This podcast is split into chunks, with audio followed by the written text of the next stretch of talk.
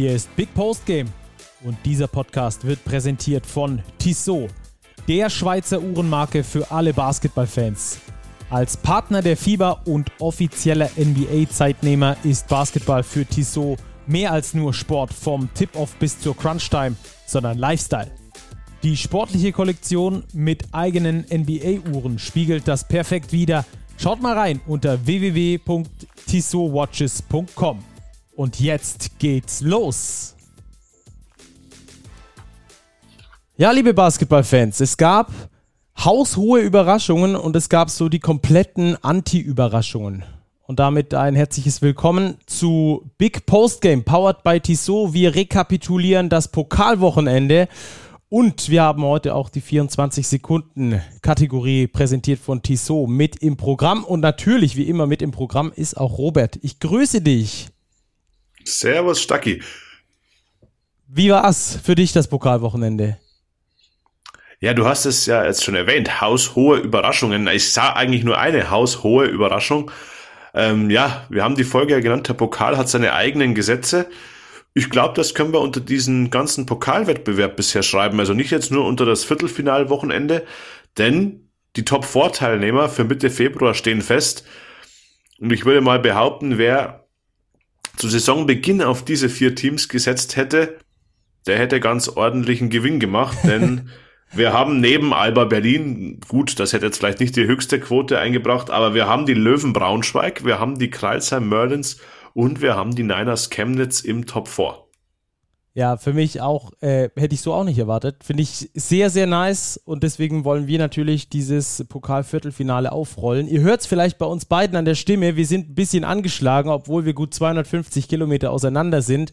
Haben wir gedacht, das machen wir einfach mal zeitgleich. Ähm, also falls einem von uns die Stimme wegbrechen sollte, verzeiht uns das bitte ähm, bei der diesmaligen Folge. Aber dafür sind wir natürlich wie immer für euch pünktlich Montagmorgen im Podcatcher und arbeiten das Wochenende auf. Äh, und ich würde sagen, wir gehen das Ganze chronologisch an. Denn ähm, es gab ja auch noch ein BBL-Spiel, auf das wir kurz eingehen möchten. Denn wir haben ja in den letzten Wochen häufig über die EWE e Baskets Oldenburg gesprochen ähm, und haben da auch ähm, viel Kritik auf jeden Fall geäußert, die durchaus berechtigt war. Und jetzt, Robert, am vergangenen Freitag gewinnen die Oldenburger für mich sehr überraschend gegen Brose Bamberg mit 87 zu 71. Und ich hatte dazu auch einen Tweet losgelassen, ohne Max Heidecker. Der hat mit Achillessehnenproblemen gefehlt und ohne Michael Michalak, der nach wie vor an Rückenproblemen äh, leidet, machen die Oldenburger 87 Punkte und liefern vor allem, das hier wichtig, 71, mit 71 Punkten die beste Defensivleistung des kompletten, äh, der kompletten Saison bisher. 23 Assists dazu. Hat sich Oldenburg gefangen oder ist das jetzt viel zu früh, das Ganze ähm, so zu titulieren, zu betitulieren? Naja, ob sie sich gefangen haben, werden die nächsten Spiele zeigen. Sie haben ja das nächste Heimspiel dann gegen die Gießen 46ers. Da würde ich sagen, sind sie trotz der Tabellenkonstellation schon Favorit in eigener Halle. Dass sie jetzt Bamberg schlagen, war schon ein Statement und es war ein ganz, ganz wichtiger Sieg für die EWE Baskets. Man hat es auch nach dem Spiel gesehen. Ähm, Coach Mladen Drijencic war den Tränen nahe oder er hat sogar die ein oder andere Träne verdrückt. Also da war richtig Druck auf der Mannschaft und auch auf dem Coaching-Staff gelastet. Man hat betont, man hat Geduld mit dem Trainer, man vertraut dem Trainer. Ähm, das hat sich ausgezahlt, dieses Vertrauen. Ich finde, das war ein Paradebeispiel, dieses Spiel dafür, dass eine Mannschaft für ihren Trainer gespielt hat. Und das war sehr, sehr schön zu sehen.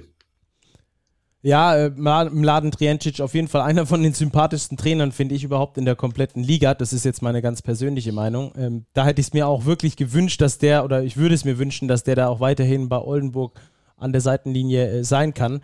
Ähm, wie siehst du die Thematik mit äh, Heidecker und äh, Michalak fehlen und ähm, plötzlich schafft es die Mannschaft, gute Defense zu spielen gegen ein bis dahin ganz gutes Offensivteam Bamberg?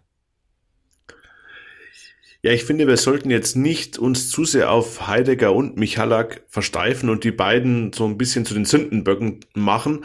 Aber es ist schon auffällig und ich finde es auch ein gutes Beispiel dafür, dass der Spieler, der die meisten Punkte macht, nicht zwingend der beste Spieler für eine Mannschaft sein muss. Das haben wir die letzten Wochen immer wieder thematisiert. Heidegger und Michalak sind beides Typen, vor allem Heidegger, weil Michalak eben schon länger verletzt ist, ähm, der sehr viel den Ball in der Hand hat, der sehr viel nach dem eigenen Abschluss schaut und der eben wenig seine Teamkameraden einbindet. Und wenn ich dann eine Offensive habe, die relativ statisch ist, sehr viel auf diese 1 gegen 1 Aktion ausgelegt ist, dann kann es zwar sein, dass ich mit Max Heidegger einen Topscorer habe, aber die Spiele verliere. Und jetzt, ohne die beiden vermeintlichen Topscorer, ähm, sah mir das Ganze schon deutlich ausbalancierter aus, obwohl die Oldenburger ja nur mit vier Imports letztlich gespielt haben, weil äh, TJ Holyfield auch nur keine zwei Minuten Einsatzzeit bekommen hat. Also ich denke, da kann sich und wird sich noch was bewegen im Oldenburger Kader. Man könnte meinen, dass man sagt, sie sind ohne Heidegger das bessere Team vielleicht. Wie siehst du das, Stacki? Ja, ich glaube auch, dass äh, die von dir angesprochene Balance auf jeden Fall ähm, ausgeprägter ist, die wir immer ähm, bis dahin angezweifelt haben. Jetzt ist das natürlich eine sehr kleine Stichprobe, da hast du auf jeden Fall recht. Es ist jetzt äh, schwer, da auch zu sagen, das liegt an dem oder an dem, aber in diesem Spiel war es eben auffällig, dass die beiden Topstars, in Anführungsstrichen Topstars, die als solche geholt wurden oder sich auch als solche in den ersten Spielen präsentiert haben, zumindest am offensiven Ende, gefehlt haben. Und trotzdem wirft die Mannschaft als äh, Team 54 Prozent aus dem Feld. 8, 43 Prozent, sorry, von der äh, Dreierlinie. Und was ja das große Problem war bei den Oldenburgern, der defensive Part, äh, dass die Gegner unglaublich äh, hohe Quoten auch von der Dreierlinie geworfen haben. Über 40 Prozent Dreier haben sie kassiert. Und ähm, das war jetzt bei Bamberg auch hier wieder, äh, nur in Anführungsstrichen, weil es eben eine kleine Stichprobe ist. Aber die Bamberger haben nur 21 Prozent getroffen von Downtown. Also da ähm, es ist so ein erster, so ein erster Funke in einer Idee, die da aufgehen könnte.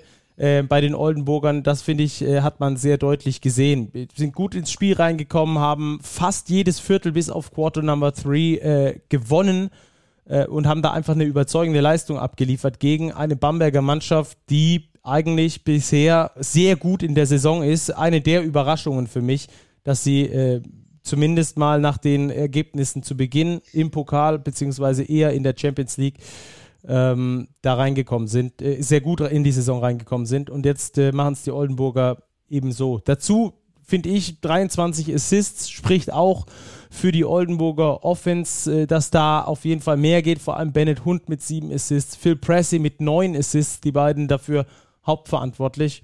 Und es war einfach auch Fight da. 38 zu 30 Rebounds also die Oldenburger haben sich aus meiner Sicht genauso präsentiert, wie sie sich präsentieren können, haben viel das Inside-Game gesucht über Tai Odiasse, der mit 19 Punkten und einem Plus-Minus-Wert von plus 32 überzeugt hat. Ähm, da haben sie ihre Vorteile gehabt, äh, hätte ich auch vor dem Spiel so gesagt, und das haben die Coaches genauso gesehen und die Mitspieler, und das ist das extrem Wichtige, haben es auch geschafft, die Big Man mit einzubinden. Das hatten wir ja bisher auch schon thematisiert, dass da nach dem Pick and Roll in Oldenburg sehr häufig der eigene Wurf gesucht wird. Ähm, das war jetzt in diesem Spiel anders. Tai Odiasse, wie gesagt, gut eingebunden mit 19 Punkten. Äh, Martin Bräunig mit 10 Punkten. Ähm, also die Big Man da gut eingebunden, genauso wie äh, Cam Clark, der auch mit 15 Punkten überzeugt hat. Also ich kann mir vorstellen, wenn die Oldenburger sich da so finden in diesem Team, dass es dann noch eine sehr erfolgreiche Saison werden kann nach einem Fehlstart. Aber ähm, da muss man dann halt auch äh, in den nächsten Spielen beobachten, inwieweit das dann tatsächlich mit den jetzt fehlenden Personalien zusammenhängt oder ob das vielleicht einfach nur ähm, ein wilder Zufall war. Auch das soll es ja geben im Basketball.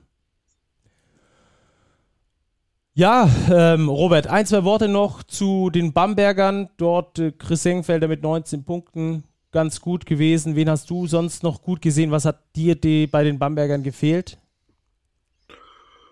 Ja, es hat mich ein bisschen gewundert, dass sich die Bamberger von der Energie der Oldenburger ein bisschen haben den Schneid abkaufen lassen. Also das war eigentlich mit dem Selbstvertrauen, das die Bamberger aus den letzten Wochen hatten, für mich ein bisschen überraschend. Letztlich war es jetzt eine Auswärtsniederlage in Oldenburg. Kann passieren, trotz der Oldenburger Krise. Ähm, es ging gegen eine Oldenburger Mannschaft, die eben alles rausgeholt hat und vor allem defensiv. Das würde ich gern noch ergänzen.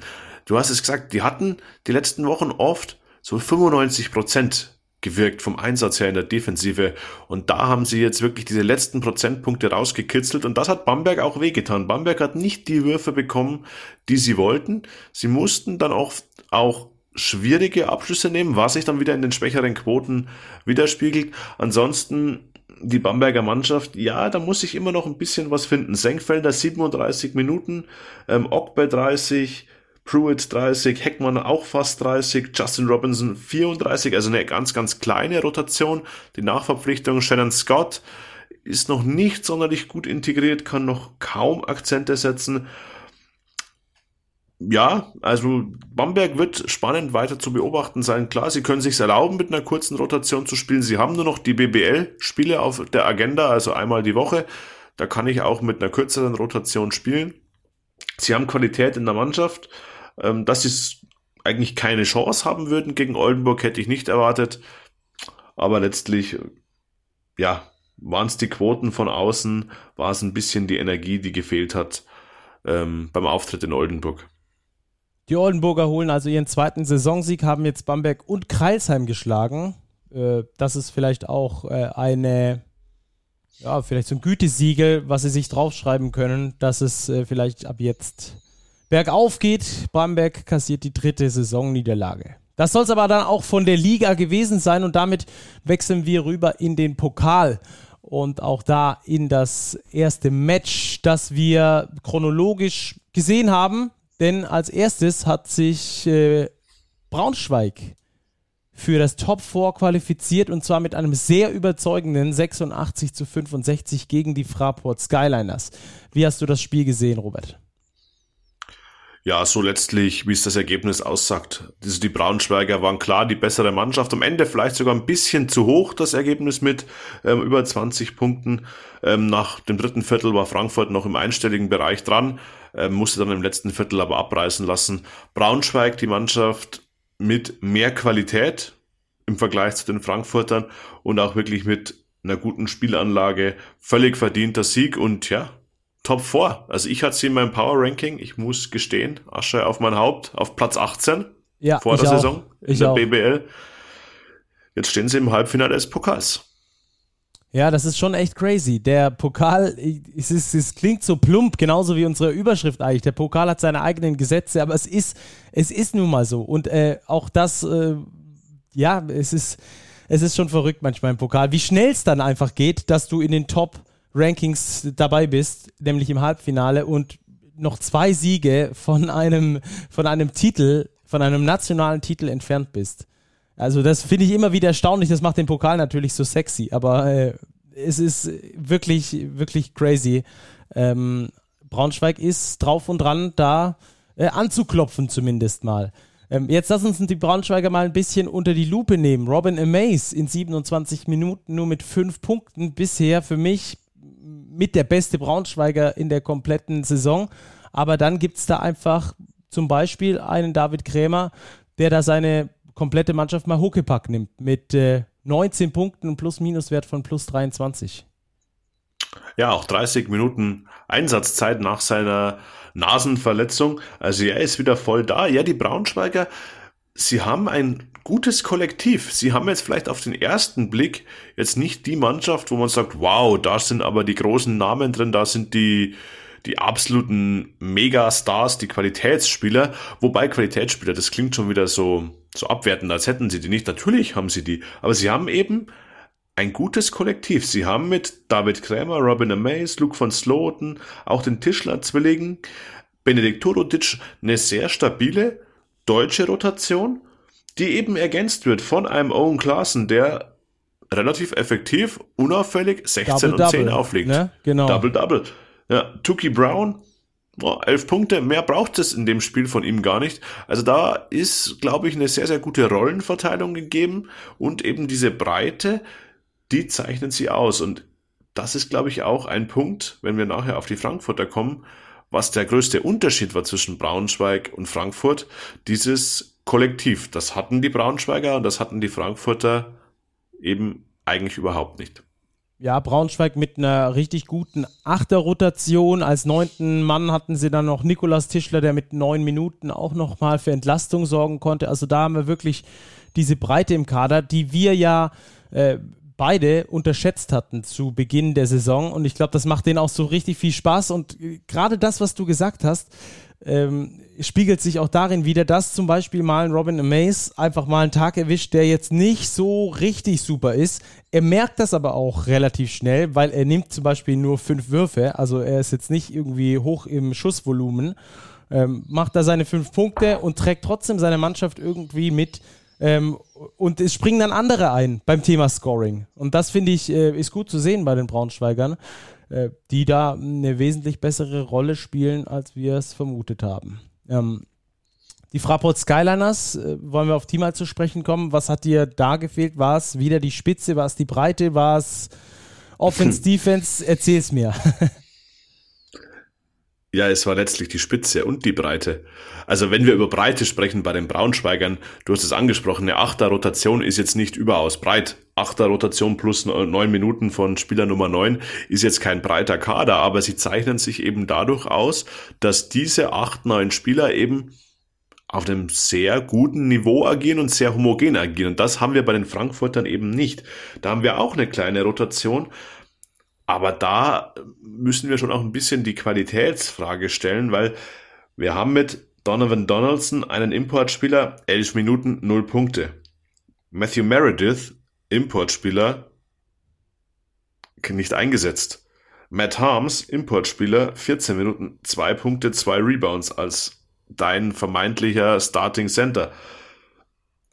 Das ist halt dann letztlich ähm, zu wenig, wenn du ins Pokal-Halbfinale willst von den, von den Imports. Und der Kader ist ja sowieso schon jetzt nicht der allerbreiteste. Und wenn dann auch noch ein Lukas Wank mit null Punkten vom Feld geht, ja, dann wird's schon, wird's schon schwierig. Also dann bleibt nicht mehr viel übrig. Also letztlich die Hauptklasse haben getragen Schormann, Branko Badio, Rashid Moore, Lorenz Brennecke und Will Cherry. Das sind fünf Spieler.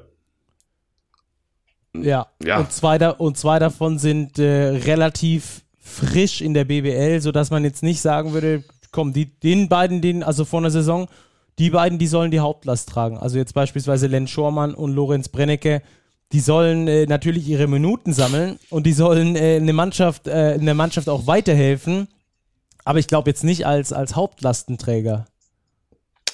Eben, das ist der Punkt. Und da sind wir dann bei der Breite und auch die Qualität in der Breite, die den Skyliners einfach fehlt. Weil wenn man einfach mal auf die Zahlen schaut, sie verlieren das Spiel mit 21 Punkten. Sie hatten letztlich eigentlich keine Chance gegen die Löwen Braunschweig.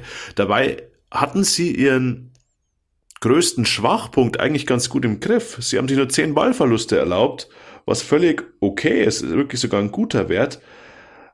Auch 52 Prozent aus dem Zweierbereich ist okay, aber sie nehmen 38 Dreier treffen nur 18 Prozent davon. Also da zeigt auch viel ähm, meiner Ansicht nach, dass da das Playmaking fehlt. Also da waren viele Würfe dabei. Ja, Notdreier letztlich, was auch die hohe Anzahl ein bisschen erklärt, dass einfach von der Guard-Position vor allem zu wenig kommt von der Point Guard-Position. Und da sind natürlich die Importspieler gefragt und die haben wir gerade eben schon thematisiert.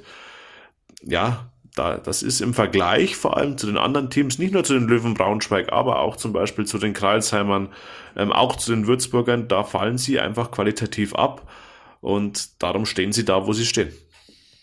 Ja, ähm, finde ich auch auffällig, dass sie 38 Dreier nehmen, 21 Zweier nur. Das stimmt auch für mich die Balance nicht. Das muss ein erfahrenes Team, beziehungsweise ein Team, das erfahren geleitet wird von irgendeinem ähm, Ami-Point Guard zum Beispiel, der, äh, der schon äh, mehrere Schlachten in Europa geschlagen hat. Das muss dann einfach besser gelenkt werden, auch ähm, die, die Wurfauswahl bei der Sache. Ähm, harte Frage.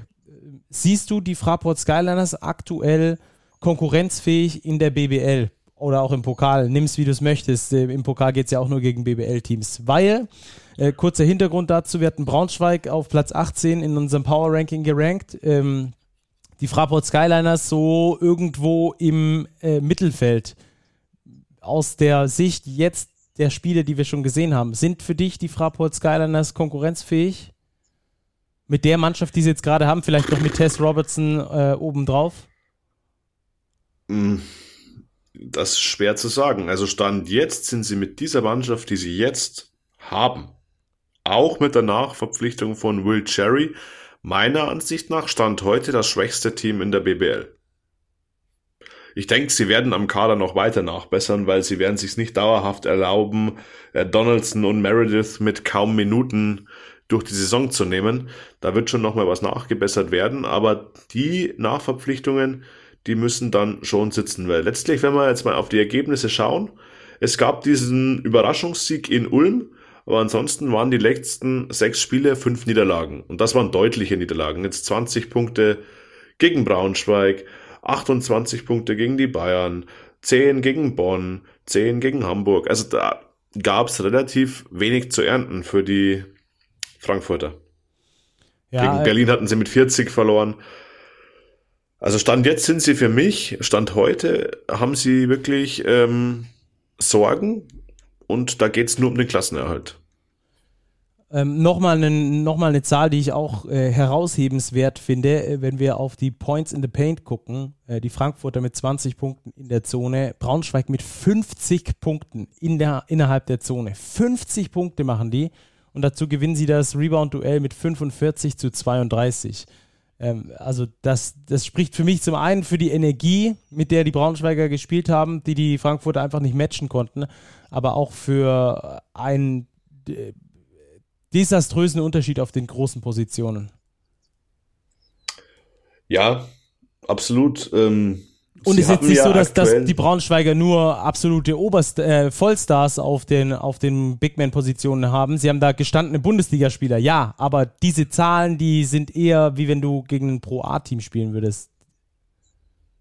Gerade Points in the Paint. Ja, die, die, diese gestandenen Spieler haben die Frankfurter auf der Center-Position aktuell nicht.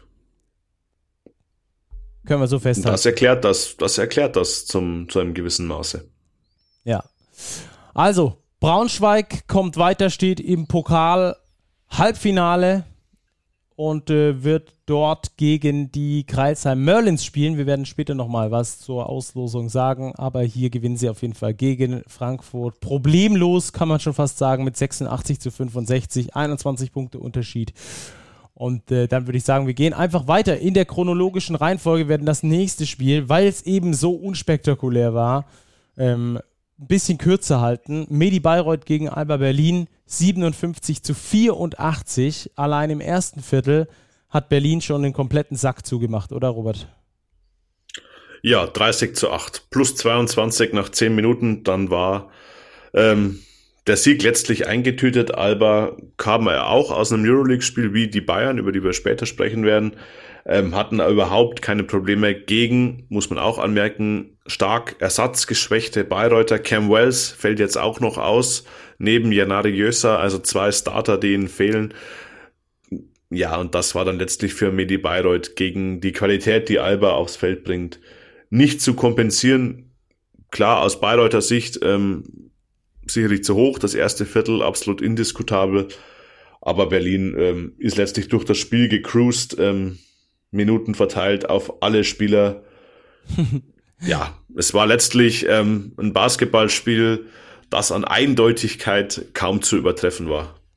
Ja, zwölf Spieler im Kader bei Alba Berlin. Ein einziger Spieler hat unter zehn Minuten gespielt und der war bei neun Minuten 21. Ansonsten alle elf, Spiel alle elf anderen Spieler außer Tim Schneider mit gut über 10 Minuten, äh, zwischen 15 und Maximum waren 20 Minuten 54 bei Luis Olindi. Also das ist äh, gecruised, finde ich ein cooles Wort. Äh, das, das, trifft es, das trifft es sehr gut in diesem, äh, in diesem Matchup hier. Ähm, bei den Bayreutern, äh, äh, die sind ja auch holpriger in die Saison gestartet, als ich es vermutet hätte, muss ich ehrlich sagen. Mit zwei Siegen, vier Niederlagen. Äh, du hast das Verletzungspech angesprochen. Wo siehst du noch Probleme im Bayreuther Spiel? Ich kann es über den Bayreuther noch nicht so ganz erklären. Klar haben sie jetzt auch nicht den breitesten Kader. Mir gefällt die Mannschaft von der Zusammenstellung her aber eigentlich ganz gut. Also ich sehe sie eigentlich ein bisschen besser als ihre Bilanz.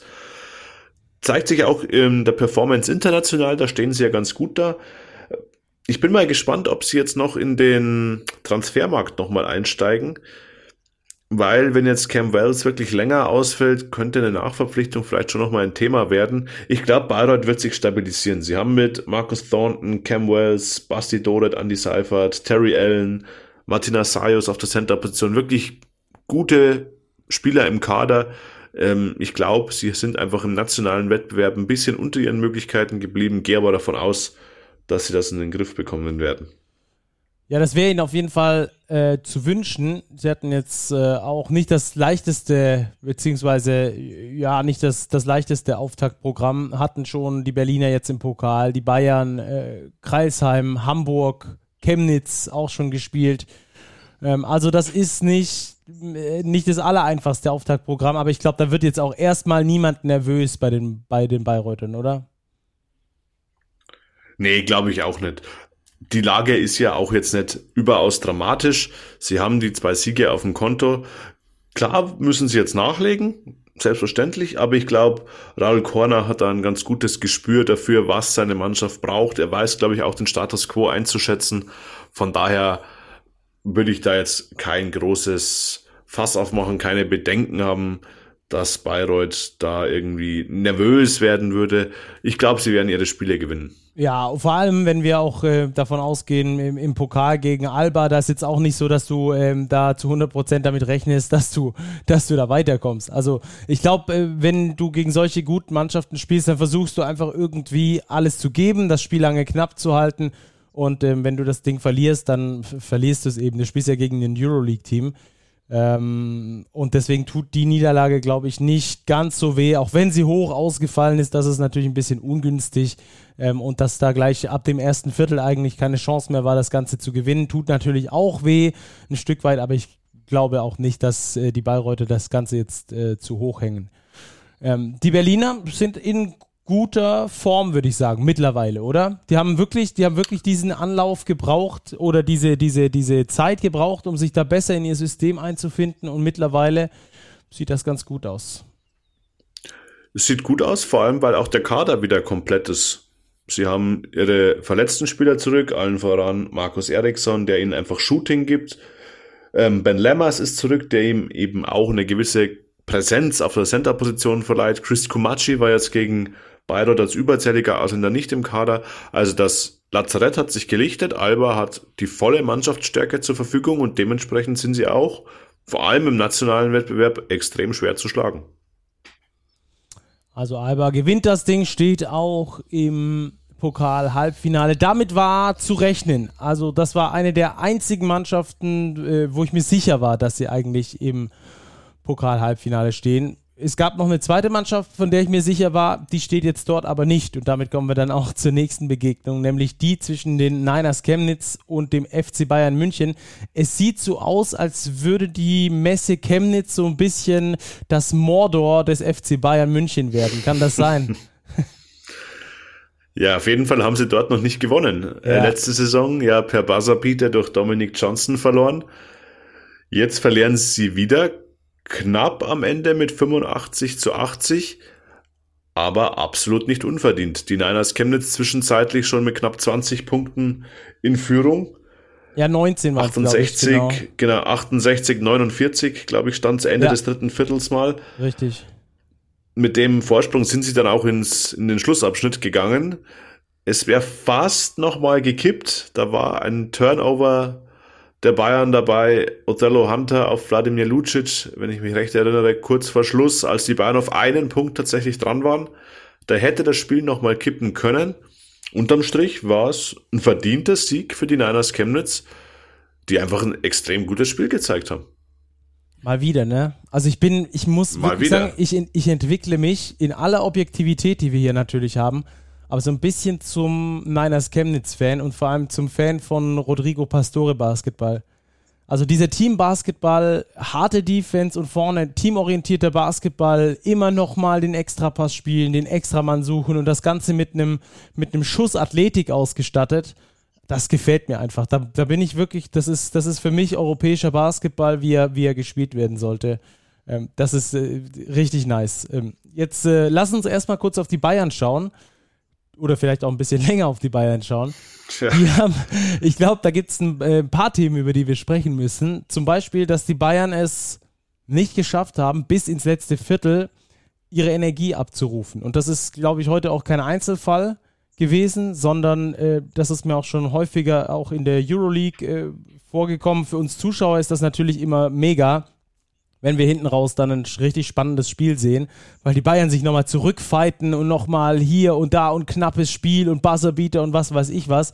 Aber ich glaube, äh, die Bayern selbst würden sich das ein bisschen anders wünschen, oder? Ja, das war auch eine Zuhörerfrage, die wir jetzt spontan noch reinbekommen haben vom Alexander X. Er meinte, haben die Bayern vielleicht ein Problem mit ihrer Moral oder mit ihrer Einstellung in den nationalen Wettbewerben? Liegt der Fokus zu sehr auf der Euroleague? Ich weiß es nicht. Es war schon irgendwie so, die Beine waren augenscheinlich schwer, aber das darf in so einem Spiel, in Duodai-Spiel keine Ausrede sein. Vor allem, wenn die Rotation ja wieder relativ kurz war. Also ein Wladimir Lucic muss gegen Monaco am Freitag viele Minuten gehen und er muss dann gegen Chemnitz wieder 32,5 Minuten abreißen. Es ist das alte Lied ähm, bei den Bayern. Aktuell. Andy Obst hat ein sehr gutes Spiel gemacht, hat jetzt endlich mal seinen Wurfrhythmus gefunden. Aber letztlich ähm, haben die Bayern aktuell Probleme und die, glaube ich, sind jetzt nicht nur auf die Einstellung in BBL, Pokal oder Euroleague zurückzuführen, aktuell läuft es einfach nicht bei den Bayern. Und das hat vielschichtige Gründe, glaube ich. Ja, über die wir gleich sprechen werden. Äh, nur so viel. Bayern war bisher der Pokalsieger, also der, der, der Verteidiger, der Titelverteidiger in diesem Wettbewerb. Das hat sie letztes Jahr oder es hat ihnen letztes Jahr, finde ich, so ein bisschen die Saison gerettet, dass man gesagt hat, ja gut, den Pokal haben sie ja wenigstens national geholt. Ähm, dann war das so mit der Meisterschaft etwas zu entschuldigen, dass die man, dass man da äh, Alba den Vortritt lassen musste. Das hast du halt in diesem Jahr nicht mehr. Also diese Ausrede, in Anführungsstrichen Ausrede, gibt es nicht mehr. Wir haben ja den Pokal gewonnen. Ich glaube, das ist ein ziemlich, ein ziemlich hartes Brett äh, für die Bayern, auf dem sie jetzt erstmal ähm, eine, eine Runde rumbohren müssen, oder? Ja, auf jeden Fall. Ähm, Titelverteidigung im Pokal war absolutes Saisonziel. Das ist Stand äh, Sonntagabend verfehlt worden. Inwiefern der Pokal auch wichtig war, zeigt auch, wie Trinchieri seine Mannschaft aufgestellt hat. Er hat Ognen Jaramas als überzähligen Ausländer draußen gelassen. Schischko ist sowieso noch erkrankt. Ähm, dazu Dishon Thomas, also er hat ähm, sich für einen zusätzlichen Guard entschieden. Auch weil die Chemnitzer ja vielleicht auf der Guard-Position Probleme hatten nach dem Ausfall von Nelson Weidemann. Also er hat die nominell vermutlich ähm, bestmögliche Mannschaft nominiert. Aber die Mannschaft der Bayern hat keinen Zugriff gefunden, vor allem nicht im Viertel 2 und 3. Das Auftaktviertel war ja okay, aber was mich bei den Bayern etwas stutzig macht, ist, dass spielerisch sehr wenig kommt. Man sieht im Kader die hohe individuelle Qualität, also ein Darren Hilliard, ein Wladimir Lucic, die treffen dann auch mal einen Dreier aus dem Dribbling, einen Dreier am Mann, bringen die Mannschaft wieder ran. Aber spielerisch waren die Chemnitzer meiner Ansicht nach die bessere Mannschaft. Und das ist natürlich eine Frage, die sich die Bayern stellen müssen.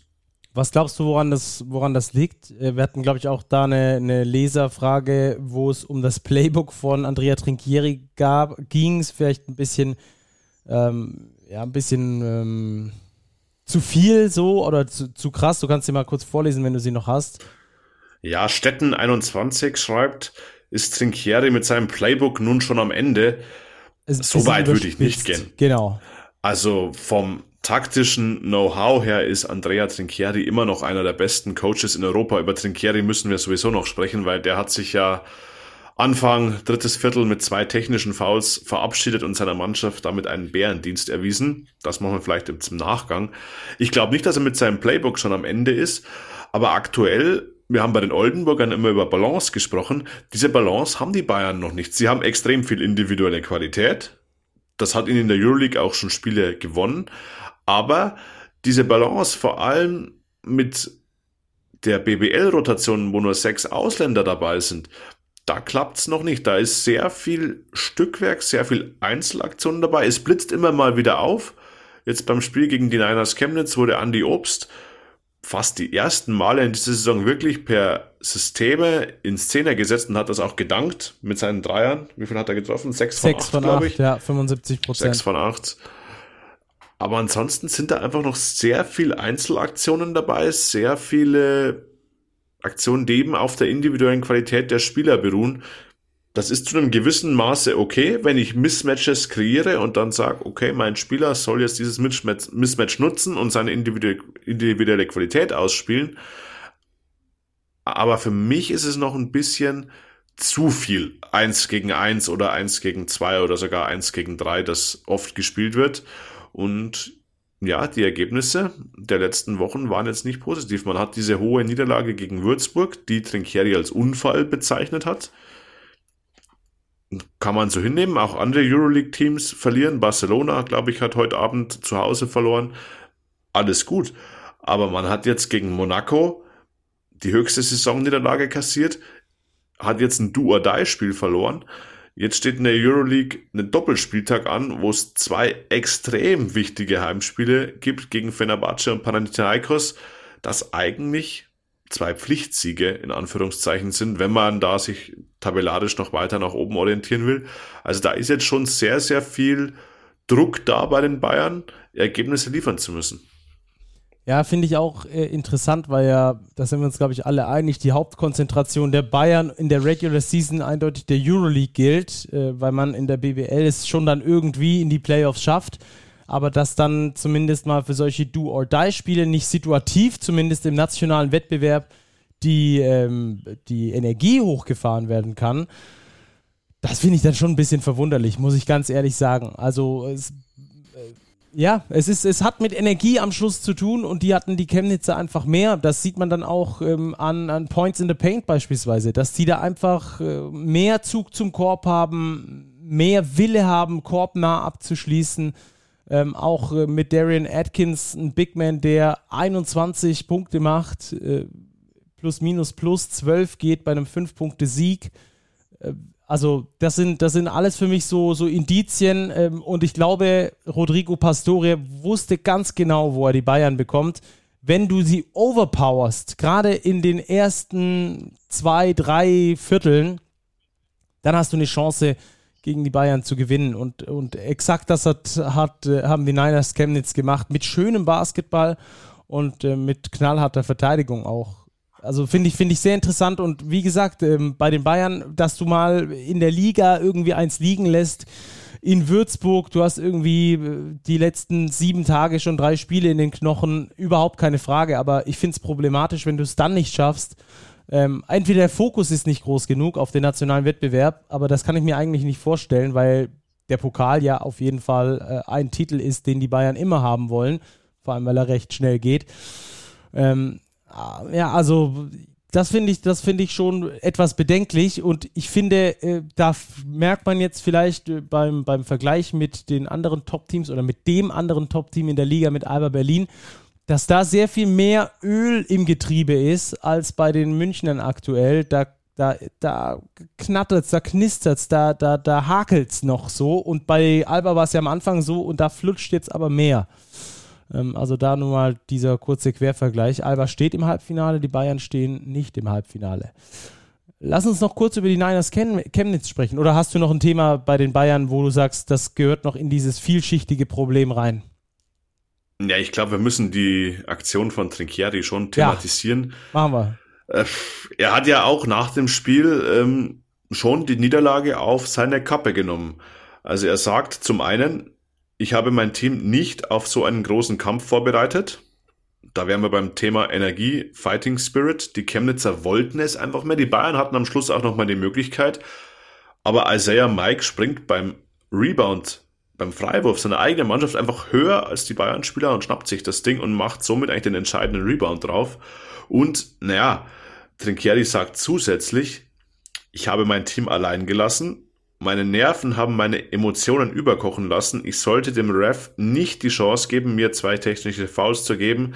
Das ist mein Fehler, ein sehr großer Fehler. Hintergrund, Anfang drittes Viertel, es gab eine enge Schrittfehlerentscheidung, beziehungsweise es gab keinen Schrittfehler. Trinkieri war der Überzeugung, es war ein Schrittfehler, es war eine ganz enge Sache. Mein Gefühl hätte eher gesagt, eher nein, eher aufgelöster Sternschritt, aber das ist völlig zweitrangig. Ist völlig egal. Und Trinkieri rastet einfach aus. Ähnlich wie wir es letzte Saison oft gesehen haben, holt sich völlig verdient das erste T von Anne Panther ab, dreht sich kurz ab, um sich dann wieder der Schiedsrichterin zuzuwenden und nochmal seinen ja, Signature-Move, der das Abwinken in äußerst schneller Geschwindigkeit zu zelebrieren, noch ähm, wörtlich untermalt vermutlich und er fliegt völlig verdient aus der Halle. Und dann muss man einfach sagen, das geht einfach nicht. Er, er tut seiner Mannschaft da keinen Gefallen. Wenn ich mich Anfang drittes Viertel bei einem Call, der das Spiel sicher nicht entscheiden wird, ein Schrittfehler ja oder nein. Klar, es waren dann zwei Punkte für Chemnitz, gut. Aber wenn mein Team bei minus fünf Punkten steht und es sind noch 18 Minuten zu spielen, dann darf ich mich nicht aus der Halle disqualifizieren. Auf diese Art und Weise, ja, und auch ein Effekt hat er dadurch auch nicht erzielt. Ähm, es war minus fünf, kurz danach war es minus 19. Geht einfach nicht. Und auch dieses Statement wurde jetzt auf Twitter auch schon thematisiert mit, man, ich habe dem Ref oder ich darf dem Ref nicht die Chance geben, mir zwei Ts zu geben. Klingt jetzt auch nicht so ganz nach Einsicht, sondern so nach dem Motto, naja, eigentlich hatte ich ja recht, aber ich muss es ihm anders halt sagen. Ts, ja, irgendwie genau, ich muss, ich muss ihm anders mitteilen. Ähm, ja, also das war ein Trinkieri, wie wir in letzter Saison oft gesehen haben. In dieser Saison, finde ich, hatte er sich bis zum Sonntag eigentlich ganz gut im Griff ja, da hat er der Mannschaft einen Bärendienst erwiesen. Glaubst du, das ist Sollte, darf ihm nicht passieren. Das stimmt. Ähm, glaubst du, das ist auch so eine Art Blitzableiter äh, quasi für den Druck, der gerade auf den Bayern herrscht und er hat irgendwie so gemerkt, dass das Schiff fährt in die völlig falsche Richtung und dann geht es halt mal mit, mit ihm durch?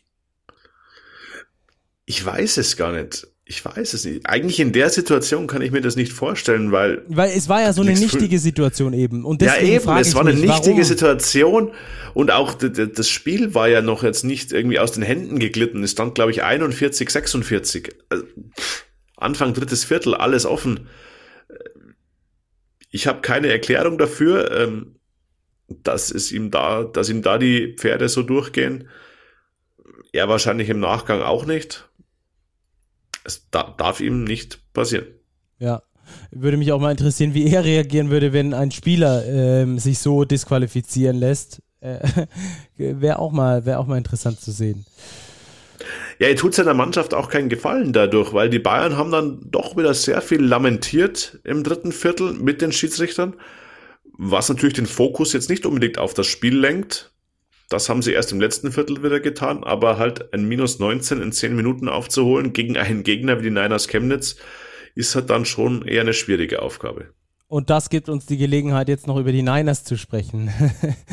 die äh, jetzt die verdientermaßen. Ja, die die jetzt auch äh, übrigens ähm, das nächste sehr schwere Los haben im Halbfinale, denn es geht dort gegen Alba Berlin. Wie hast du die Niners gesehen in diesem Spiel? Was hat sie besonders stark gemacht, auch über die Saison aus deiner Sicht?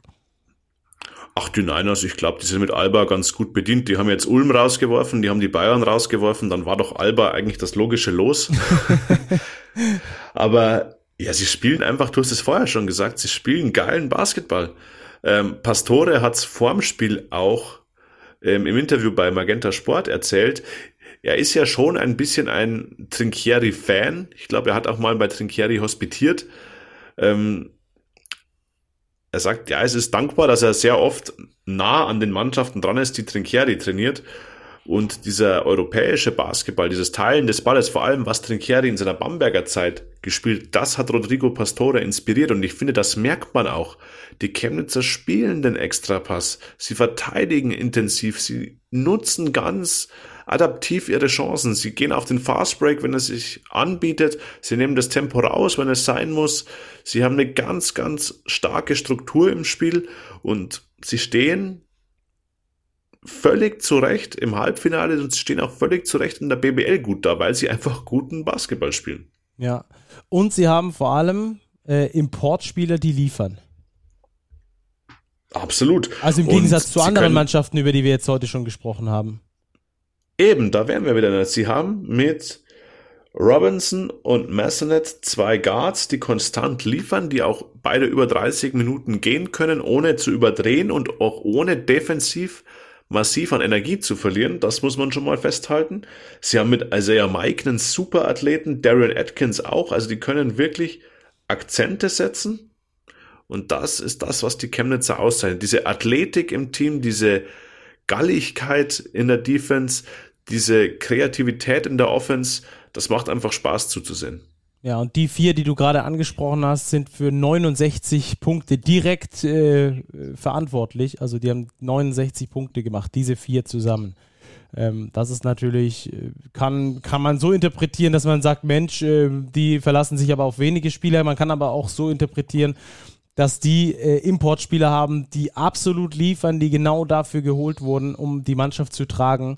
Ähm, dass eben so eine Sensation wie gegen den FC Bayern auch drin ist. Der Pokal hat eben seine eigenen Gesetze und genau die haben die Niners für sich äh, ausgenutzt. Also die Niners wirklich mit einer richtig, richtig guten Saison. Äh, erstmals übrigens in der Vereinsgeschichte, dass die Chemnitz Niners im äh, Pokaltop 4 mit dabei sind. Glückwunsch an der Stelle, ja. wirklich. Also hätte ich nicht gedacht und, und finde ich deswegen umso cooler, muss ich ganz ehrlich sagen. Sehr schöne Geschichte. Sie sind ja auch noch nicht so lang in der BBL dabei. Also sie belohnen sich für ihre gute Arbeit. So ist das. Niners Chemnitz gegen den FC Bayern München 85 zu 80. So, und jetzt haben wir noch ein Spiel, das äh, bei uns hier äh, aussteht zur Analyse. Aber wir haben ja in unserem Heft die 24 Sekunden äh, Kategorie, präsentiert von Tissot. Und ähm, da machen wir es ab jetzt so, dass wir regelmäßig äh, in dieser Kategorie werden 24 Fragen gestellt. Nur das ganz kurz noch für die, die es nicht kennen. Äh, die sollten sich übrigens schleunigst das Heft holen. äh, in dieser Kategorie werden 24 Fragen gestellt an einen jungen Spieler aus der BBL. Und in dieser äh, Ausgabe in dieser ähm, in diesem aktuellen Heft, das wir da zurzeit haben, war das Radikaisin von MBC. Jetzt fragen sich viele, was hat denn der Radikaisin zu der nächsten Partie zu sagen? So viel, äh, dass er bis letzte Saison noch bei den Hakro Merlins Kreilsheim gespielt hat und ähm, gegen Würzburg aus dem Pokal geflogen ist. Also diese zwei äh, Geschichten gibt es zu Kreilsheim gegen Würzburg. Wir haben aber ausführlicher mit ihm gesprochen und das Ganze hört ihr jetzt äh, in den nächsten elf Minuten, was wir so mit Radi besprochen haben, was gerade beim MBC so los ist und was er von der Partie äh, am Sonntag hält. Das Ganze haben wir am Freitag schon geführt. Also er hat uns da ähm, eine Prognose gegeben, worauf die Mannschaften achten müssen. Und wir werden dann anhand von Radis Prognose das Ganze heute Abend äh, also analysieren. Jetzt erstmal viel Spaß mit Radi und dann äh, gleich die Analyse zu Kreilsheim gegen Würzburg. Wie geht's dir, Radi? Mir geht's hervorragend. Bei mir alles bestens. Hervorragend auch, äh, weil du jetzt ein bisschen Pause hast übers Wochenende? ähm, tatsächlich hatten wir sogar Training. Wir hatten Montag, Dienstag hatten wir Pause. Ähm, und dementsprechend trainieren wir jetzt wieder. Okay, ja, schöner wäre es wahrscheinlich äh, mit dabei im Pokal gewesen zu sein. Ihr seid leider ausgeschieden. Ähm, wie läuft's aus deiner Sicht bisher, eure Saison, so als Team in Weißenfels? Ähm, die letzten drei Spiele waren alle ein bisschen schwierig. Ähm, alle drei verloren. Ähm, zwei davon waren auf jeden Fall, hätten, hätte man gewinnen können gegen Gießen, ähm, wenn wir besser gespielt hätten und gegen Ludwigsburg, die uns da eine Chance gegeben haben, äh, das Spiel zu gewinnen. Ähm, aber nichtsdestotrotz, glaube ich, trotzdem spielen wir an sich eine gute Saison. Ähm, ich glaube, wir haben drei Siege bis jetzt und mit der Vorbereitung, die war auch ganz stark.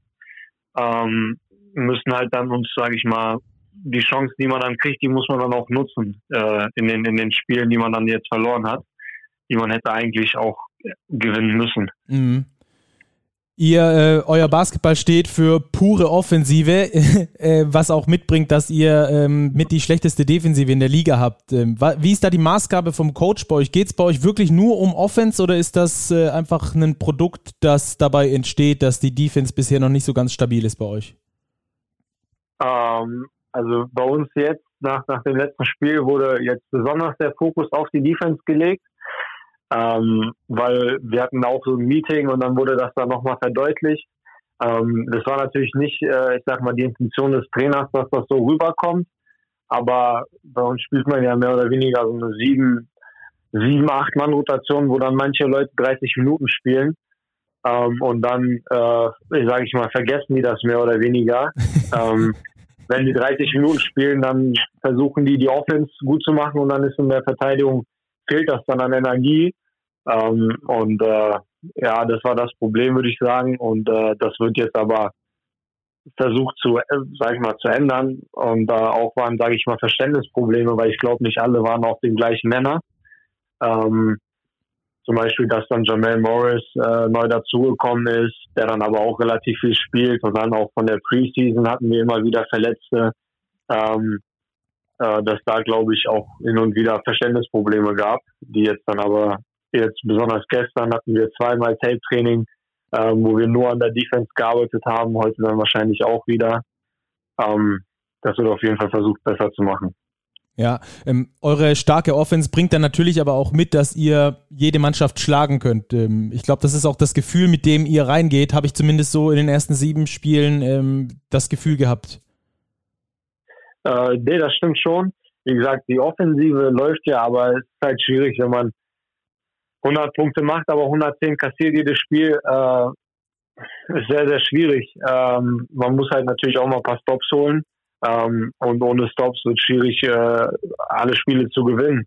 und äh, das, das versuchen wir jetzt auf jeden Fall besser zu machen.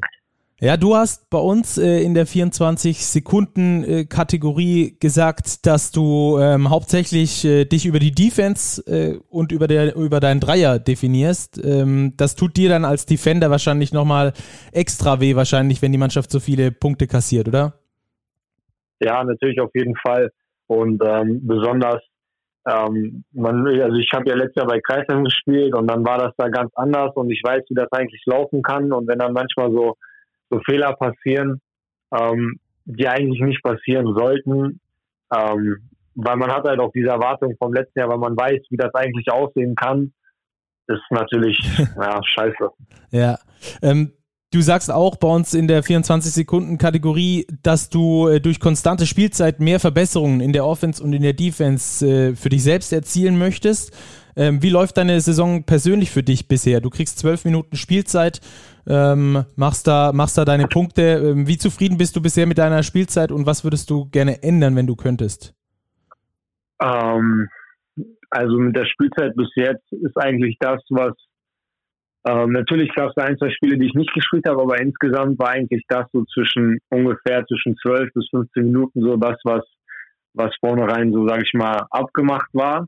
Ähm, jetzt gab es da zwei Spiele, die ich nicht gespielt habe, aber ansonsten, naja, würde ich mir natürlich wünschen, noch mehr zu spielen oder noch eine größere Rolle zu kriegen. Ähm, und ich glaube auch, ähm, wenn man guckt, im Vergleich zum Beispiel letztes Jahr auf Kreisheim, dass ich hier auf jeden Fall mehr Freiheiten habe offensiv ähm, wo ich auch mal dribbel, also was jetzt dribbel nach, aber wo ich auch mal Pick and Rolls laufe und sowas in die Richtung. Äh, und äh, das war halt letztes Jahr nicht so. Und ich glaube, das hilft auch nochmal, ähm, sag ich mal, den nächsten Schritt zu machen, besonders halt als junger Spieler. Mhm. Ähm, wir hatten das ja schon thematisiert, 3D-Spieler, den braucht ja eigentlich jede Mannschaft. Äh, ist das auch der Grund dafür, weshalb du mit gerade 20 Jahren schon fünf äh, BBL, in fünf BBL-Vereinen gespielt hast und aber auch schon 49 BBL-Spiele absolviert hast? Ja, ich denke schon. Also es ist auch natürlich, ich sag mal, nicht die anspruchsvollste Rolle wie ein Point Guard zum Beispiel, ähm, was natürlich schwierig ist, wenn man 20 Jahre, ein 20-jähriger Point Guard in der Liga, in der ersten Liga Spielzeit zu kriegen, weil da halt gerne lieber Abis verpflichtet werden. Ähm, aber nichtsdestotrotz, es wird halt auch da von mir viel erwartet und äh, ist trotzdem keine einfache Rolle. Und ähm, ja, ja, ich habe dich ähm, in der NBBL schon beobachtet vor ein paar Jahren ähm, und ähm, die Entwicklung vom Star dort bis zum ähm, 3D, zum Rollenspieler in der BBL, wie schwierig ist das auch mental für dich als Spieler gewesen? Ähm, also am Anfang muss ich sagen, das erste Jahr war schon sehr schwierig, weil, weil man weiß natürlich, was man kann aber der Trainer sieht das halt nicht in einem direkt, weil dafür hat er halt seine anderen Profis, die, sage ich mal, in Anführungszeichen gestandenen Profis und der hat dann, dann nicht das Vertrauen in einen. Und ähm, das war dann halt schwierig, weil man dann halt nicht, sage ich mal, die Freiheiten hat wie, wie in der NBL damals. Ähm, aber man muss halt seine Rolle finden und ich glaube, dass äh, das habe ich ganz gut geschafft und jetzt muss man halt versuchen, die Rolle noch auszubauen, quasi, dass man auch zeigen kann, es ist noch mehr als das was dann einen auch am Ende des Tages dann attraktiver macht. Mhm. Hast du in der BBL ein Vorbild, wo du sagst, ähm, das ist ein Spieler, den, den, äh, mit dem kann ich mich identifizieren, weil der eine ähnliche Rolle hat? Zum Beispiel, keine Ahnung, bei 3D kommt mir recht schnell Carsten Tada zum Beispiel in den Kopf. Ähm, also ein Vorbild an sich würde ich jetzt ähm, gesagt, wahrscheinlich Vladimir Lucic, das ist so einer, wo ich sage, da sollte es in etwa hingehen. Ähm, oder sowas in die Richtung von Paul Zipser, so Jungs. Ähm, das ist so was, was ich sage mal, das sind so meine Vorbilder und in die Richtung sollte es auch, sage ich mal, am Ende des Tages gehen, auch mein Spiel. Ähm, und das kommt dann halt auch mit dem Alter, so wenn man noch mehr Freiheiten und noch mehr Vertrauen kriegt, sage ich mal, von den Trainern dann in, in der Zukunft. Ja, Du bist ja schon äh, lang mit dabei. Ich habe es gesagt, 49 äh, Spiele schon gemacht in der BBL, bist erst 20 Jahre. Ich habe da immer so das Gefühl, Mensch, Radi, der muss bestimmt schon Mitte 20 sein, weil du schon so lange mit ja. dabei bist, aber du bist halt sehr früh gestartet.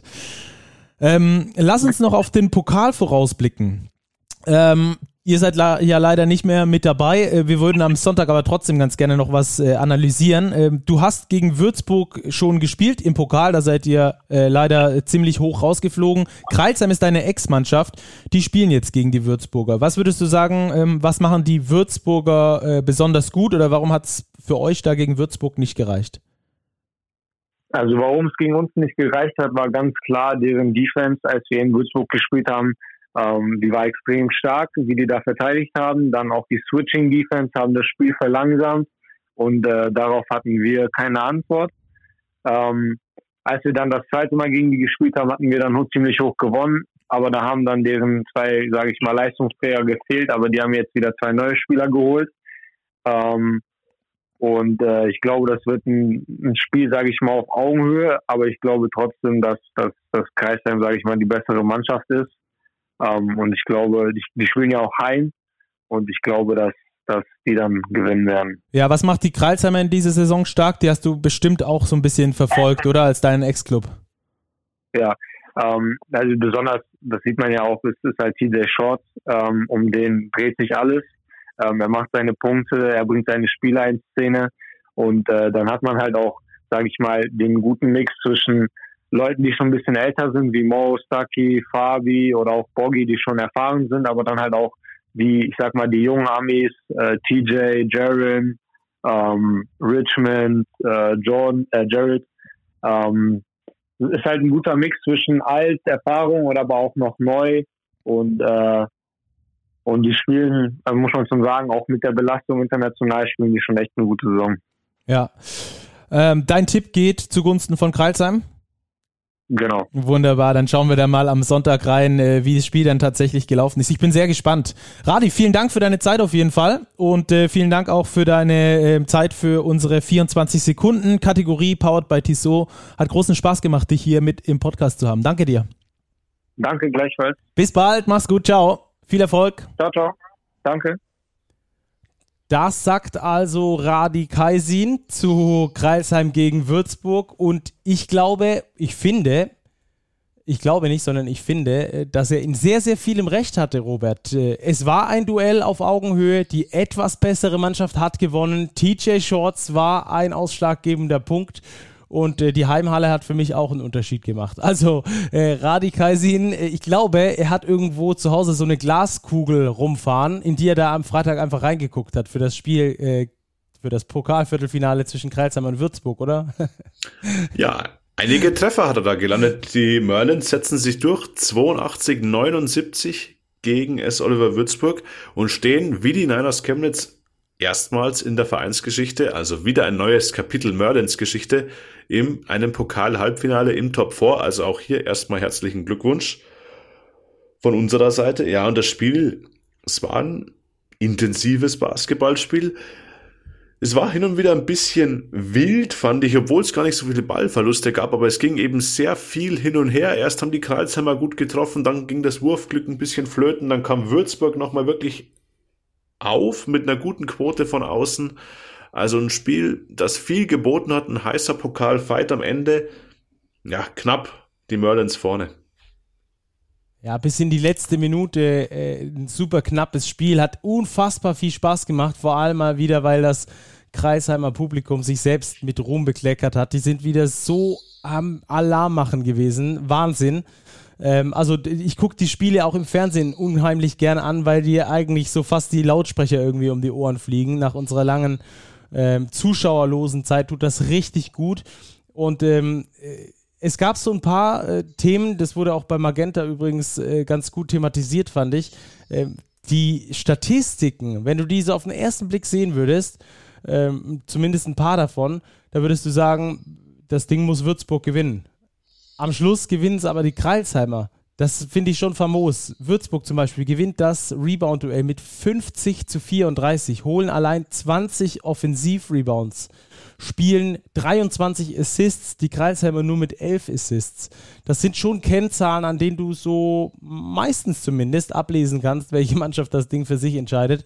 Aber es gibt dann da halt auch noch ein paar mehr Statistiken, die dann auch schlussendlich erklären, dass die Kreisheimer das Ding äh, gewonnen haben. Zum Beispiel die Freiwurfquote. Würzburg nur mit 41% Freiwürfen. Ganz bitter. 7 von 17 mit äh, nur 8 von 31 von der Dreierlinie.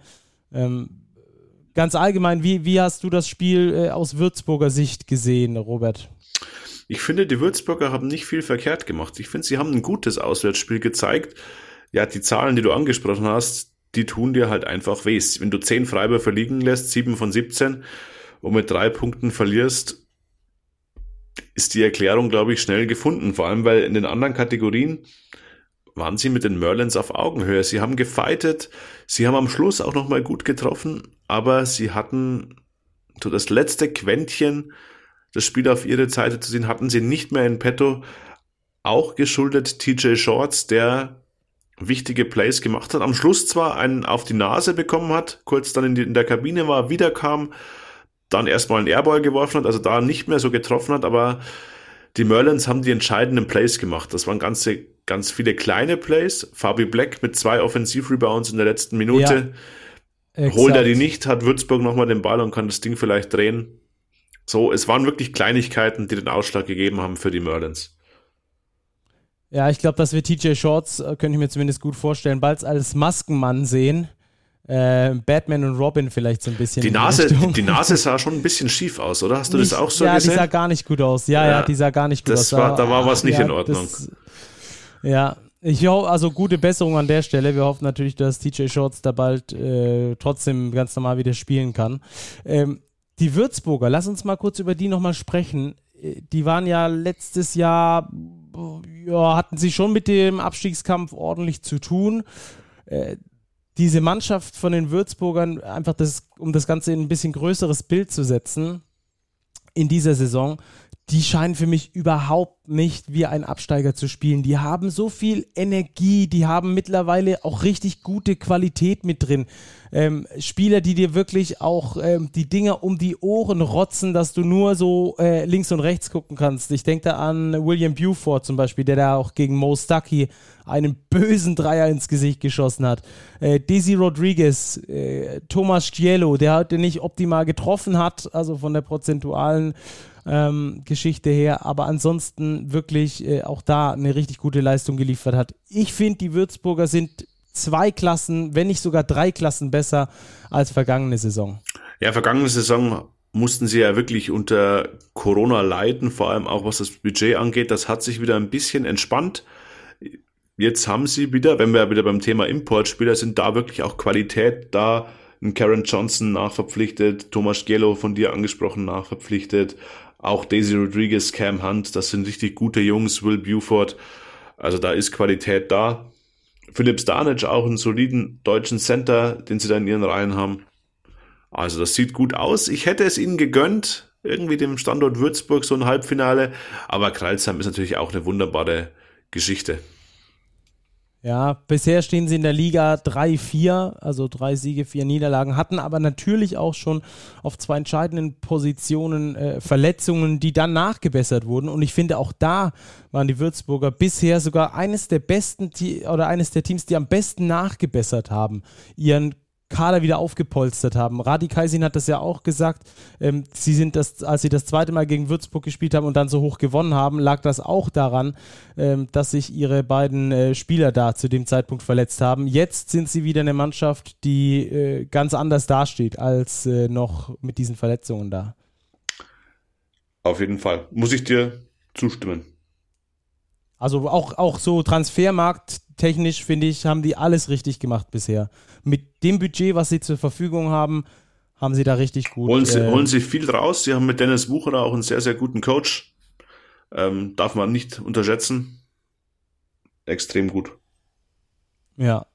Ähm, bei den Kralsheimern, lass uns noch kurz über die sprechen, gab es mal wieder eine große Konzentration auf äh, TJ Shorts mit 22 Punkten und auch sonst der Dreh- und Angelpunkt in dieser, in dieser Mannschaft. Äh, aber ich fand es ganz gut eigentlich. Das hatte ich übrigens auch schon ähm, beim, beim ersten internationalen Spiel, als ich da in Dänemark dabei war, beobachtet dass äh, Elias Lassisi auch sehr gerne in dieser Rolle ähm, des Go-To-Guys, wenn er denn mal heiß ist, sich wiederfindet. Also der ist nicht nur ein brutal guter Verteidiger, sondern ähm, der springt dann auch mal offensiv in die Bresche, hat auch richtig gute Quoten geliefert, 15 Punkte auch in der entscheidenden Phase gemacht.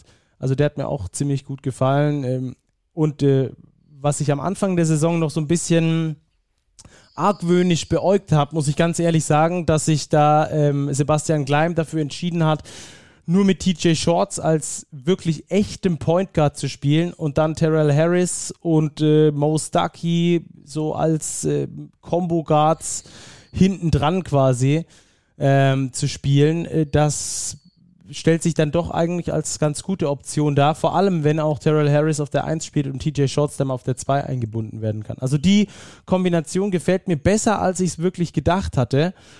Ähm, fand ich, fand ich eine ganz, finde ich eine ganz spannende, eine ganz spannende Geschichte. Dass du nicht einen Point Guard brauchst und davon einen Backup Point Guard, auf jeden Fall, oder dass dein zweites Kleid dann äh, so schick sein muss wie das erste, so spielertechnisch. Nicht mal, wenn du international spielst, sondern es funktioniert auch so bei den, bei den Merlins. Mal gucken, wie das langfristig äh, so ist, ob das auch im April noch genauso ist, ob da TJ Shorts genauso schnell rennt und genauso viel rennt, wie, wir, wie wir das bisher in der ersten Saison, äh, im ersten Saisonabschnitt gesehen haben. Aber äh, finde ich auf jeden Fall eine sehr interessante, eine sehr interessante Geschichte da. Ja, da werden auch die nächsten Wochen interessant. Da haben wir auch nochmal eine Hörer- Frage oder ein Höreranliegen. Gaimi Toulouse fragt, ob es Kralsheim schafft, in den nächsten Wochen jetzt auch Siege einzufahren gegen die Teams aus der oberen Tabellenhälfte. Ja, das ist eine sehr gute Frage. Es geht jetzt unter anderem gegen Hamburg, gegen Ludwigsburg, gegen Berlin, gegen Bamberg, gegen München, allesamt jetzt Ende November und im Dezember. Das wird dann schon richtungsweisend sein, wohin die Reise für die Merlins wirklich geht, weil das internationale Geschäft haben sie ja auch noch. Genau, und da haben sie auch noch die Option, eine Runde weiterzukommen. Medi Bayreuth hat das ja unter der Woche schon geschafft. Die haben das schon sicher. Die Hakro Merlins, die müssen da nochmal ran im nächsten Spiel und dann dort hoffentlich gewinnen und auch in die nächste Runde einziehen. Es wäre ihnen zu wünschen, im Pokal-Halbfinale stehen sie auf jeden Fall schon mal. Das Ganze heißt jetzt also Braunschweig gegen Kreilsheim und Chemnitz gegen Berlin. Das sind also die Halbfinals, um dann jetzt den Pokal noch voll ins Rund zu machen. Auf eine Starting Five verzichten wir am heutigen Tag. Die Auswahl war einfach äh, zu klein oder es haben zu wenig Teams gespielt. Wir wollen da äh, keine Pokal-Starting Five machen. Das kommt dann am nächsten Wochenende wieder, wenn wir hier wieder bei Big Postgame sind. Aber wir sind natürlich noch lange nicht am Ende, denn ihr kennt das, wie immer sind wir äh, ab jetzt äh, zum Ende dieser Folge in der Tissot Overtime. Und dieses Mal geht es um die deutsche Basketballnationalmannschaft. Wir haben ja da im Sommer schon relativ viel Content dazu gemacht und wollen auch jetzt natürlich äh, darüber sprechen. Und äh, Vorwarnung jetzt schon mal, es könnte auch eine Double Overtime werden. Denn ähm, und der, der neue Bundestrainer Gordon Herbert hat einen Kader nominiert äh, für das kommende, für das anstehende äh, Länderspiel Fenster, das dann, wenn ihr das Ganze am Montag hört, in einer Woche losgeht. Und ähm, da wollen wir jetzt ein bisschen drüber sprechen, Robert, in unserer TSO Overtime. Und ähm, ich würde sagen, als allererstes können wir mal ganz kurz über den Modus sprechen und warum dort überhaupt gespielt wird. Da musste ich mich auch erstmal ein bisschen einlesen, muss ich ehrlich sagen. Das hatte ich nicht so auf dem Schirm. Ich glaube, das haben die allermeisten Basketballfans nicht auf dem Schirm. Es geht um die WM-Qualifikation für 2023 und ähm, da muss man sich natürlich auf dem europäischen Kontinent unter die Top 12 spielen, um dann dort teilnehmen zu können. Die ganze Weltmeisterschaft findet auf Indonesien, in, auf Japan, ja, ist ja auch eine Insel, und ähm, auf den Philippinen statt. Ähm, da findet also die WM 2023 statt. Und äh, jetzt kommen wir zum Modus und den finde ich ehrlich gesagt etwas kurios. Ähm, es wird mit 32 Mannschaften des europäischen Kontinents gespielt. Diese sind aufgeteilt auf acht Vierergruppen. Und äh, in diesen Vierergruppen gibt es immer Hin- und Rückspiele. Pro Länderspielpause werden zwei Spiele gespielt. Also jetzt im November, dann ich glaube im März ist das nächste ähm, Länderspielfenster und dann nach der Saison im Juni. Und äh, dann steht fest, wer die besten drei aus diesen Vierergruppen sind und die besten drei aus diesen Vierergruppen kommen dann in die nächste Runde sozusagen. Dann gibt es 24 Mannschaften in ganz Europa, die sich dann nochmal messen, nochmal über Gruppen, äh, wenn ich es richtig weiß, über Sechsergruppen und davon kommen dann, äh, also vier Sechsergruppen und davon kommen dann insgesamt die Top 12 von Europa weiter. Auch da gibt es dann wieder ähm, diese, diese Länderspielpausen. Also wir spielen jetzt quasi in den Länderspielpausen die, ähm, die, die Teilnehmer aus für 2023, für die WM 2023. Ähm, ist das, äh, mein erster Gedanke dabei war, Robert, das ist reine Beschäftigungstherapie von der Fieber. Ja, es wirkt, Was ist dein erster Gedanke? Es wirkt dabei? ein bisschen so, als müsste man halt die Länderspielfenster in der kommenden Saison, jetzt sind wir zwar immer noch am Anfang der aktuellen Saison, aber die in der kommenden Saison auch noch zu füllen. Daher werden jetzt wohl erst von, 22, äh, von 32 Mannschaften, sage und schreibe 8 aussortiert in diesen drei Fenstern, damit wir dann in der nächsten Saison ja immer noch Länderspiele haben, ja, bei denen die gespielt werden, die gespielt werden können, wo nicht die besten Spieler dabei sind. Aber gut, das ist ein anderes Thema. Ja, warum, warum auch vor allem nicht? Also es müssen zwölf, es müssen zwölf aus 32 sein. Ja, also ich könnte dir jetzt wahrscheinlich äh, drei verschiedene äh, Modi nennen, in denen das ein bisschen schneller auszuspielen wäre, wie äh, zwei Spiele, zwei Spiele, zwei Spiele. Äh, irgendwie über November, März und Juni und dann nochmal November, März und Juni, bis äh, du dann 2023 teilnehmen darfst oder nicht. Also, keine Ahnung. Warum nicht, äh, keine Ahnung, ein Sommerturnier machen äh, oder was weiß ich was. Egal, äh, wir können es nicht ändern. Ich finde es wirklich ein bisschen komisch, wie du schon sagst, in einem Jahr, sie spielen ein Jahr lang, also eine Saison lang, die Länderspielfenster, um dann äh, 8 von 32 auszusortieren. Naja, egal, sei es drum. Äh, wir, wir, wir können ja nur bewerten. Wir können das, wir bauen das Ganze ja nicht. Ähm, aber ähm, kommen wir auch zu dem Punkt, über den wir auf jeden Fall sprechen wollen hier in der Overtime. Ähm, über den Kader, den Gordy Herbert nominiert hat. Und da gab es ja ein paar Überraschungen. Ähm, einerseits von Spielern, die dabei waren aus meiner Sicht, ein paar äh, Überraschungen von Spielern, die nicht dabei waren und auch ein paar Überraschungen von Euroleague-Spielern ähm, die dabei sind. Und da könnte es ja schon mal die ersten Komplikationen geben, Robert. Ja, das ist erstmal die erste Überraschung. Wir haben vier äh, potenzielle Euroleague-Spieler nominiert. Das sind nämlich Joe Vogtmann, das ist Jonas Matisek von Alba Berlin. Wir haben Ismet Akpina von Fenerbahce und wir haben Tibor Pleiss von FS Istanbul äh, nominiert von Gordy Herbert für dieses anstehende Fenster. Ja, und da kann es natürlich schon zu, oder ist steht fest, dass es zu Terminüberschneidungen kommt, weil beim Spiel am Freitag gegen Estland, wenn ich da richtig informiert bin, ist es am Freitag. Ja.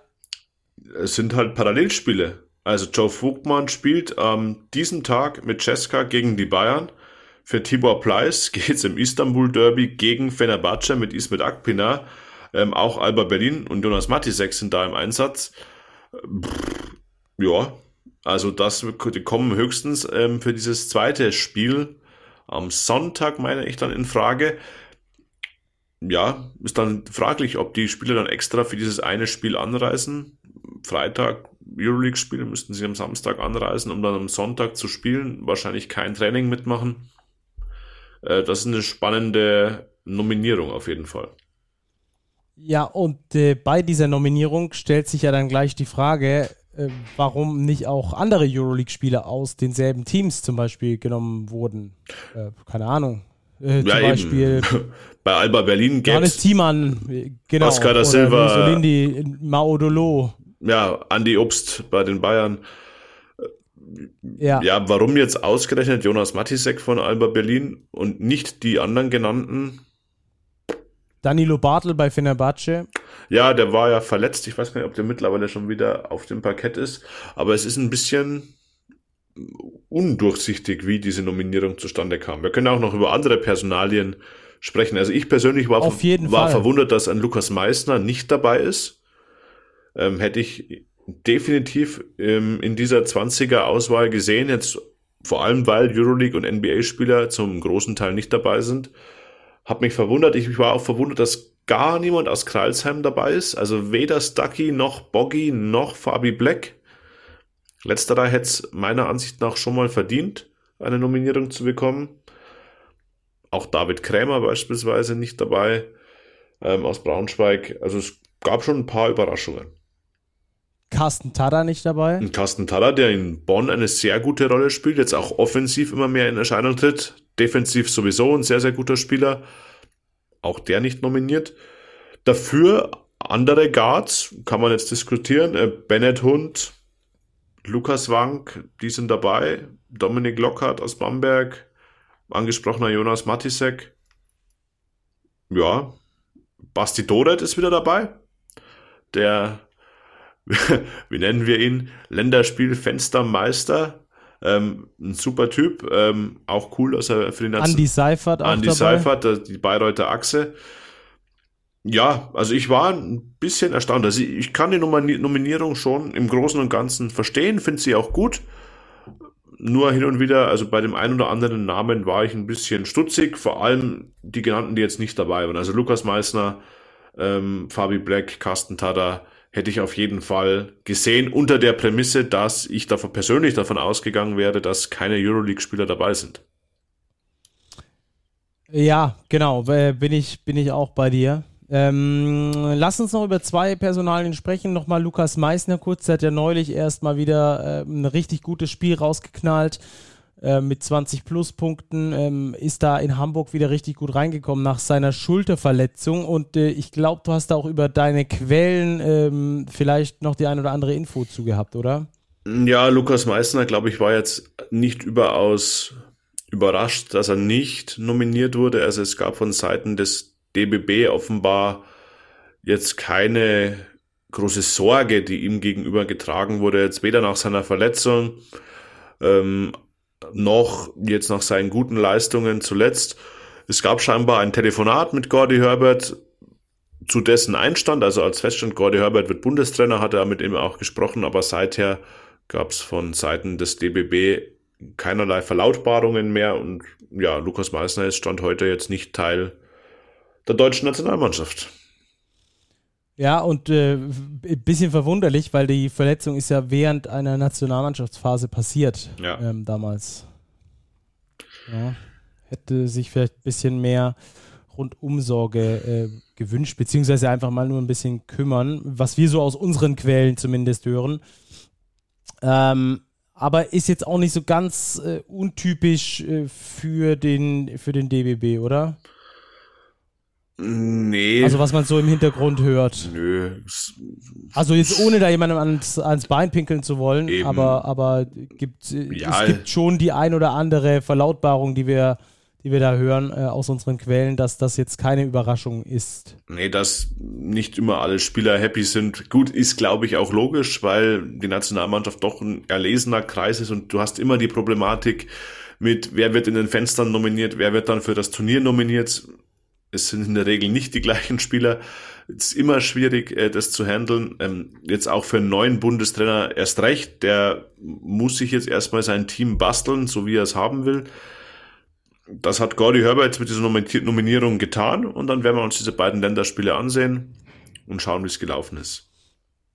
Ja, ganz interessant finde ich ja, dass äh, Tibor Pleiss mit dabei ist. Nicht nur, weil er halt Euroleague-Spieler ist und wir damit nicht wirklich gerechnet haben, sondern weil der ja auch äh, längere Zeit geächtet war äh, beim DBB. Ich glaube, das hat auch so ein bisschen auf, Be auf Beidseitigkeit äh, beruht. Äh, ging darum, dass äh, Tibor Pleiss oder die, die, die, ich glaube, der Ausgangspunkt davon war, dass Tibor Pleiss ähm, einen DBB-Lehrgang verlassen hat um äh, sich für einen NBA-Vertrag zu bewerben. Damals. Es ist schon Jahre her. Aber das ähm, kam nicht gut an und seitdem. Genau. Hat, seitdem hat Tibor Pleiss auch nicht mehr für die Nationalmannschaft gespielt. Ja.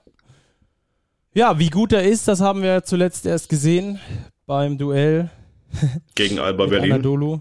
Genau. Ähm, da hat er ja ein richtig gutes Spiel abgeliefert. Ähm, Vielleicht noch ein paar, paar äh, andere Personalien. Lukas Wank zum Beispiel mit, mit Frankfurt. Wir haben gesagt, die Frankfurter sind aktuell nicht wirklich konkurrenzfähig in der Liga, sind mit Abstand die schlechteste Mannschaft. Er spielt jetzt für die Frankfurter und hat jetzt bisher auch noch keine herausragende Rolle bei den Frankfurtern gespielt. Äh, wie siehst du denn seine Nominierung? Er war eine Personalie, die mich schon überrascht hat. Ähm, einfach weil er in dieser Saison noch nicht sein Spiel gefunden hat. Also er spielt in einem Team, das Probleme hat, hat selber ähm, noch nicht sein, seine beste Form erreicht. Darum hat mich die Nominierung schon errascht, überrascht und ich hätte eben andere Spieler zum Beispiel vor Lukas Wank gesehen. Wie jetzt Lukas ja. Meissner, Carsten Tada. Ja, aber ist dabei. Gut, 20 Spieler nominiert. Wir werden es dann sehen, wer dann wirklich im, im finalen Aufgebot im 12er Kader auf dem Spielberichtsbogen. Werden wir dann sehen, für wen sich Gordy Herbert da entscheidet. Ja, ja.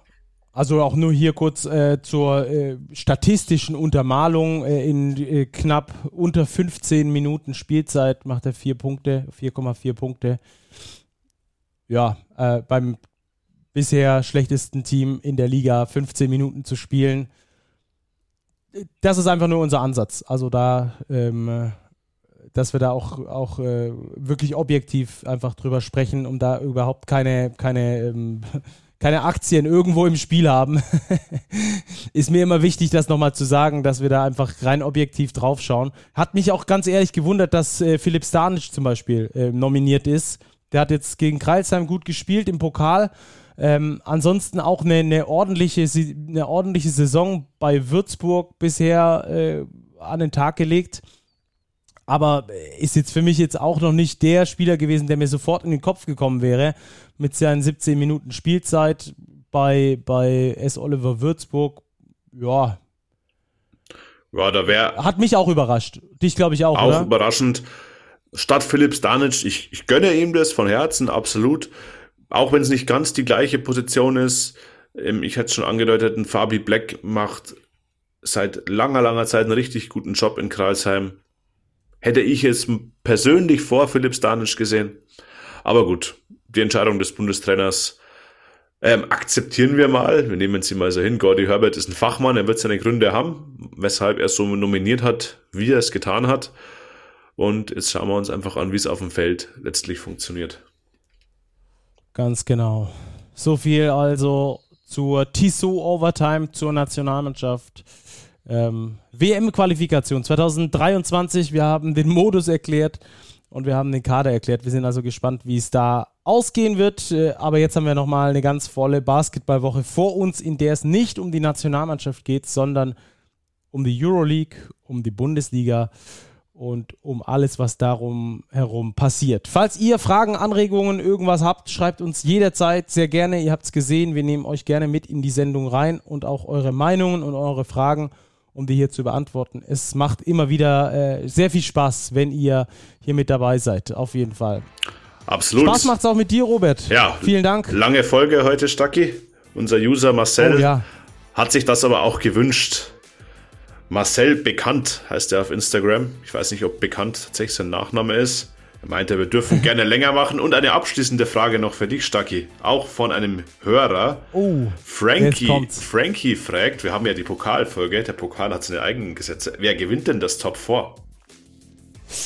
Uh, sehr gute, sehr gute Frage. Äh, ich gehe da auf jeden Fall mit Alba Berlin. Also ich glaube, an den Berlinern führt kein Weg dran vorbei. Auch wenn ich mir so insgeheim ein bisschen wünsche, sorry, liebe Alba-Fans, aber ich wünsche mir tatsächlich, äh, dass wir da irgendeinen Überraschungssieger haben. Und das wäre sowohl Braunschweig als auch Kreilsheim als auch Chemnitz. Das wäre schon echt krass. Wer wäre es denn für dich? Ja gut, äh, dass Alba der Favorit ist, ich glaube, es gibt keinen, der das nicht so sieht. Aber man muss schon sagen, im Halbfinale 1 Braunschweig-Kreilsheim ist für beide Teams, für beide Standorte eine unfassbar große Chance, ähm, in ein Finale einzuziehen, um einen nationalen Titel.